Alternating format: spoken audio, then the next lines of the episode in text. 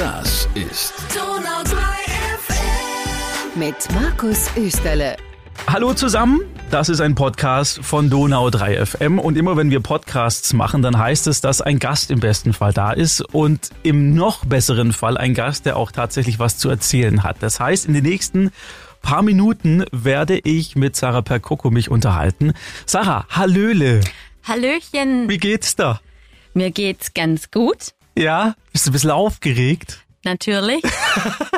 Ich du bin, ich bin noch kein Profi. und genau deswegen bist du hier, weil Ja. du kein Profi fürs Radio bist, sondern du Richtig. bist Profi in einem anderen Bereich. Ich bin Pädagogin für frühkindliche Bildung mit dem Schwerpunkt Musik. Ich mache Musikerziehung. Was versteckt sich dahinter, hinter diesem Begriff? Also nach meinem Geschmack versteckt sich da dahinter, dass ich versuche, den Kindern, den Teilnehmern die Musik einfach nahe zu bringen. Also vor allem der Spaß, die Freude an der Musik, an den Klängen, auch an der Bewegung, an den Rhythmen und an der Stimme, an der Vokalisation und an der Liedauswahl. Wenn ich an meine Kindheit denke, dann hat Musik immer eine sehr große Rolle gespielt. In der ersten Klasse war es die Blockflöte, das war gezwungenermaßen. Dann in der fünften Klasse äh, habe ich angefangen, Klarinette zu spielen und das mache ich jetzt schon seit, ja, seit ich quasi zehn Jahre alt bin. So, jetzt bin ich 40, also quasi 30 Jahre. Das ist echt eine lange Zeit und ich bin nach wie vor froh, weil Musik wenn man selber macht, ein, ein ganz bereichernder Teil auch sein kann. Wie ist es aus Expertensicht? Was, was steckt da dahinter? Glückwunsch natürlich, dass du auch an deinem Instrument oder dass du dein Instrument gefunden hast. Das ist heutzutage auch nicht mehr so selbstverständlich, dass man dran bleibt, dass man ähm, überhaupt als Kind Musikinstrumente lernt. Heute ist es ja schneller der Fall, dass man sagt, na ja, du hast keine Lust mehr, dann, dann lass mir's irgendwie besser. Aber äh, man profitiert. Ich denke auch jeder, den man fragt, der momentan kein Instrument spielt, sagt, Mensch, hätte ich doch das oder das gelernt, ich hätte so gern das jetzt beibehalten und wäre dran geblieben. Es ist immer ein Zuwachs, eine Bereicherung Musik. Also sei es für den Geist, für die Seele, zum Ausgleich, zum Alltag vor allem. Es gibt musikalische Ziele, es gibt aber auch für sich selber sehr viele Ziele. Also wenn ich jetzt entwicklungsspezifisch überlege, was es für das Kind bedeutet, gibt es ganz vielfältige Facetten, was Musik mit dem Kind natürlich auch macht. Und das schon in einem sehr jungen Alter, glaube ich auch. Sehr ja. junges Alter. Man kann natürlich, also ich habe jetzt Kinder gehabt zwischen drei und sieben. Es gibt aber auch schon den Musikgarten, der bereits schon mit fünf Monaten beginnt. Da geht es auch natürlich hauptsächlich um die Beziehungsförderung zwischen Kind und Mutter oder Vater, je nachdem, der wer es begleitet.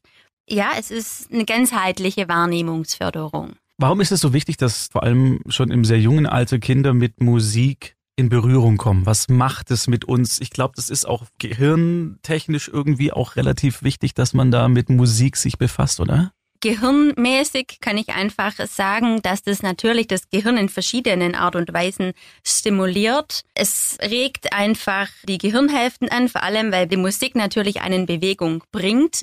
Und Bewegung ist gleichzeitig so, dass das Belohnungssystem aktiviert wird und wir immer dann auch mehr uns bewegen wollen zur Musik. Wie ist es, wenn du mit diesen kleinen Geschöpfen arbeitest? Also wie genau sieht da deine Arbeit aus? Was machst du? Wenn du sagst, die sind teilweise auch noch sehr jung, da können sie noch nicht mal richtig sprechen. Ja. Wie gehst du damit um? Ja, also meine Stunde beginnt immer gleich. Also die Kinder treffen ein und es kommt dann immer die gleiche Musik. Es gibt eine Begrüßungsmelodie, ein Begrüßungslied, wo die Namen genannt werden und jedes Kind soll sich da willkommen fühlen, wertgeschätzt fühlen und ich versuche auch alle möglichen Facetten der Musik abzudecken. Also sei es ein Lied, dass die Stimme gebildet wird, dann kommt natürlich das Rhythmische dazu und zum Schluss machen wir noch eine Bewegungseinheit. Ich habe mich auch spezialisiert auf Kindertanz. Da drücken wir Tänze oder Melodien einfach in der Bewegung einfach aus. Und zum Schluss kommt dann noch ein Abschlussritual. Und ja, also die Kinder wissen, was auf sie zukommt und sie sind einfach begeisterungsfähig für Die alles Eltern, Mögliche. Eltern sind dabei, oder? Die sind, Eltern sind in den jungen Jahren, also unter zwei Jahren dabei. Und da würde jetzt ich das vormachen mit einer Spielpuppe und die Eltern machen das nach. Mit den Kindern meistens auf dem Schoß. Und die Kinder beobachten da ganz arg viel. Also es sind ja dann die ganz Kleinen, die beobachten ganz viel und nehmen die akustischen und sinnlichen Reize wahr.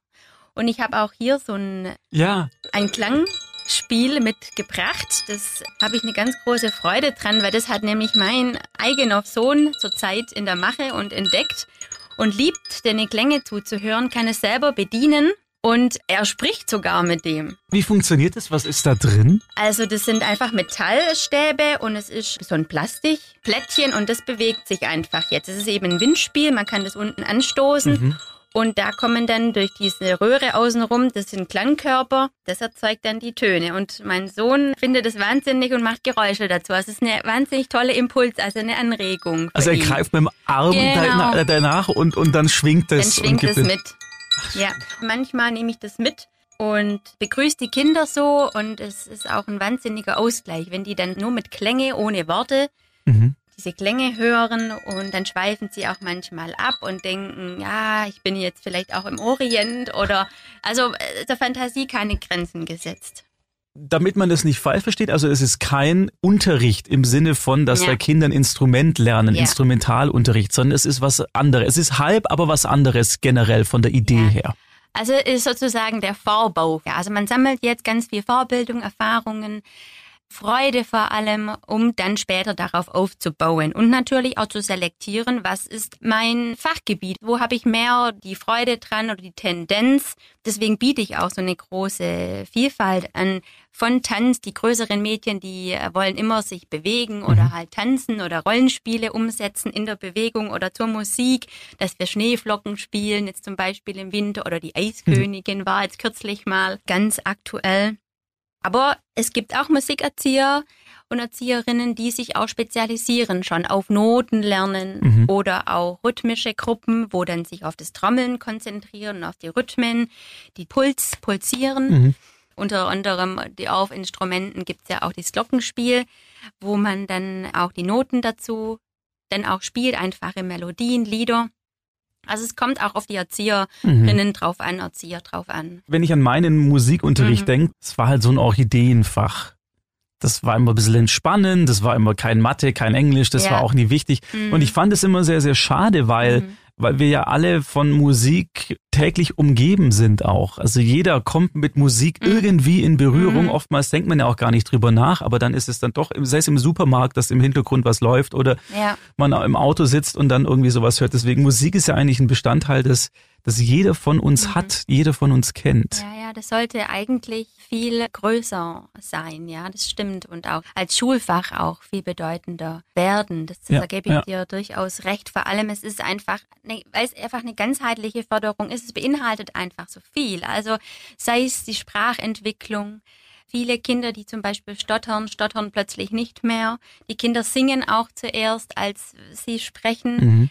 Wenn man Bewegung mit einbezieht, fördert es die motorische Bewegung, die Koordination, die Stimme und was natürlich auch elementar ist, es ist natürlich auch die Selbstwirksamkeit da dabei, also das Selbstwert, wo da aufgebaut Mhm. wird. Und das wäre ja auch selbst noch in weiterführenden Schulen sehr wichtig, auch als Ausgleich zu dem anderen Regelunterricht. Wie bist du denn dazu gekommen eigentlich? Das ist eine gute Frage.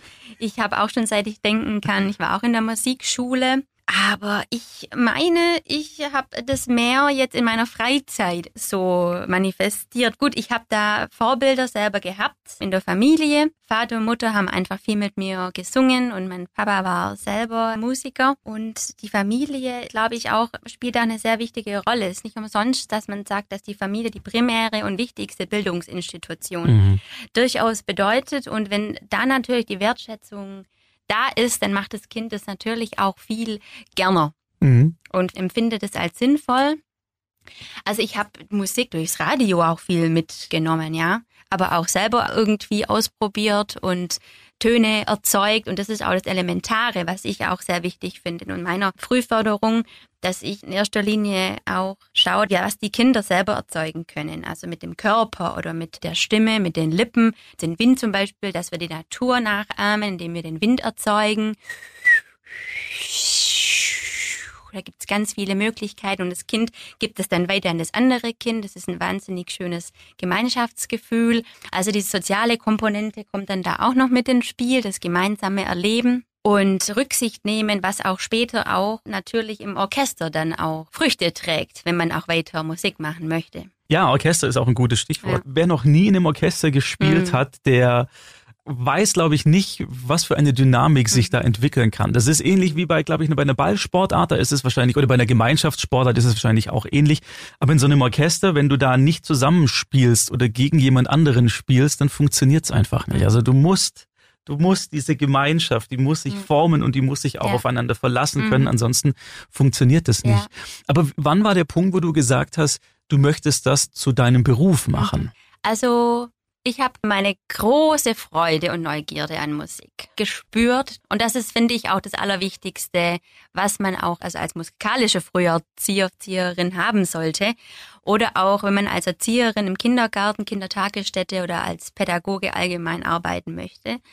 Ja, dass der Funke überspringt, Mhm. dass man das Kind entzündet mit der Musik durch Klänge und so weiter. Und dann ähm, ergibt sich das alles dann sozusagen von alleine. Also muss nicht Profi sein oder die Profi-Stimme haben. Mhm. Ähm, da macht man sich ziemlich viel Druck ansonsten. Mhm. Aber ich kann von mir aus sagen, meine Leidenschaft habe ich jetzt zu meinem Beruf gemacht. Wie lange bist du jetzt schon dabei, wenn du das mal versuchst zu rekapitulieren? Also seit ich selber Erzieherin bin, habe ich das vor allem als Schwerpunkt immer im Kindergarten umgesetzt oder Krippe. Aber professionell jetzt nur musikalische Früherziehung mache ich seit ungefähr vier Jahren. Mhm. Und wie groß ist so eine Gruppe, wenn du da eine hast? Wie viele Kinder sind da drin? Das kann von vier Kindern sein bis zu zehn. Klein. ist eine- Klein. eine es kleine- ist eher eine kleine Gruppe. Ja. Ja, ja, ja. Wo machst du das, wenn ich jetzt zum Beispiel sage, ach, die Sarah, die klingt ja sehr sympathisch, bei der würde ich auch mein Kind gerne in die Obhut geben. Woran wende ich mich dann oder an wen? Momentan bin ich leider nicht äh, musikalisch tätig. Ich bin in Elternzeit, möchte aber auch bald wieder starten. Aber bisher habe ich bei der Stadt Blaustein in ähm, Herlingen, Musikverein Herlingen, in der Musikschule unterrichtet. Da hatte ich zwei Gruppen und da haben wir uns musikalisch ausgedrückt. Wie lange hast du noch Mutterzeit? Was ist so der Zeitplan für dich jetzt auch? Und möchtest du, möchtest du wieder loslegen Ja, damit? eigentlich sofort. Ich habe momentan zwar äh, gerade Pause von der Musikschule, aber bin nicht abwesend von Mhm. Musik. Ich praktiziere selber. Meine eigenen Kinder sind da dankbare Teilnehmer. Mhm. Die machen da richtig toll mit und hören und horchen zu. Und wenn ich jetzt wieder hier tätig werde, aber ungefähr ein Jahr brauche ich, glaube ich, schon. Also Mhm. noch ein paar Monate. Und du hast Kinder, die genau ja in dem Alter auch sind. Ja. Gell? Du hast vorhin schon deinen Sohn angesprochen, äh, fünf Monate alt. Tochter hast du ja auch noch. Wie alt ist die? Die ist jetzt drei geworden. Ja, dann ist es ja genauso diese Altersspanne, oder die du Ja. dann auch an Kindern selber hast. Ja.